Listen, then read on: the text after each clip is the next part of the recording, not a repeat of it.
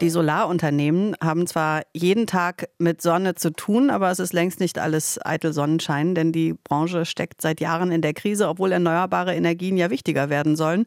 Und jetzt ist in der Solarbranche Streit entbrannt, ob der Staat helfen soll. Thema ist das für unseren Wirtschaftsreporter Viktor Geuker. Guten Morgen. Guten Morgen. Erinnere uns noch mal kurz, warum steckt die heimische Solarindustrie in der Krise? Naja, drei Gründe. Es gibt Billigware aus China, die vom Staat, Staat dort auch stark unterstützt wird. Äh, die Pekinger Parteiführung hat extrem große Produktionsstätten aufgebaut, die teilweise nicht mal richtig ausgelastet sind. Die fluten eben den Weltmarkt mit Solarpanelen.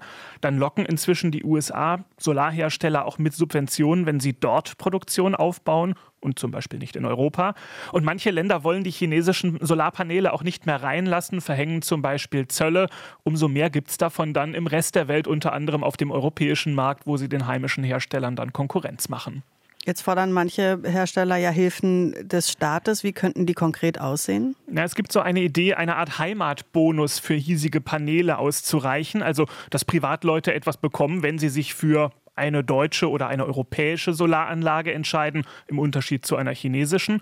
Und dass sie eben auch laufend mehr Einspeisevergütung bekommen würden, wenn der Strom, den sie ins Netz einspeisen, von einer hiesigen Solaranlage kommt. Manchen Wirtschaftspolitikern ist das wichtig, weil man in Energiefragen sich ja eigentlich nicht abhängig machen will, mehr von ausländischer Produktion, zum Beispiel aus China. Es gibt aber auch Unternehmen wie die Berliner äh, Solarfirma Enpal, die sich deutlich gegen solche staatlichen Hilfen ausspricht.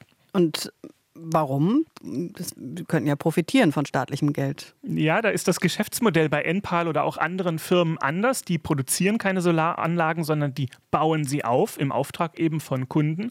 Und die kaufen natürlich oft die günstigeren chinesischen Paneele.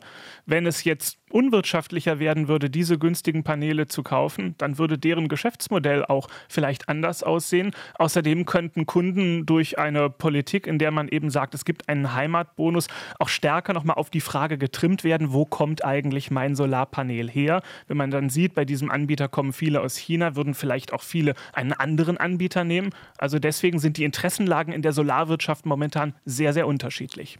Vor 15 Jahren gab es ja schon mal einen Solarboom. Was ist denn eigentlich aus den ganzen Firmen geworden? Mhm, also es waren ja Namen wie Q-Cells, First Solar oder Solar World, kam abends auch in der Fernsehwerbung ganz, ganz stark vertreten.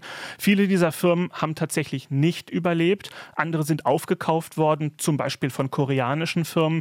Und wenn man auf die Aktien dieser Firmen schaut, viele Privatanleger haben damals stark in Solarfirmen investiert. Wenn man heute noch mal schaut, dann haben die oft Verluste von 99,3, 99 99,4 Prozent damit gemacht, also im Grunde einen Totalverlust erlitten.